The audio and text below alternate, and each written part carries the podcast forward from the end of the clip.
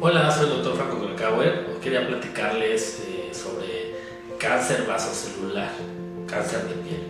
De cáncer de piel tenemos tres principales este, tumores que son el melanoma, el epidermoide y el vasocelular. Esta vez voy a hablar del vasocelular, que es tumores que antecedente de exposición al sol. Estas son lesiones que pueden aparecer como úlceras pequeñitas y que las vamos teniendo y, no sanan, de repente pueden sangrar, van creciendo.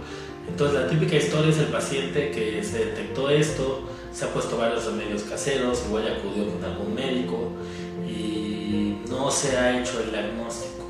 El problema de esto es que de repente pueden crecer muy rápido y ser bastante agresivos.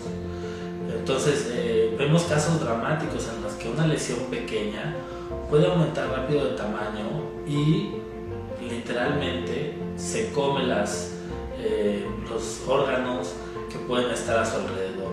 Hemos visto gente perder este, la nariz, eh, el ojo la órbita del ojo.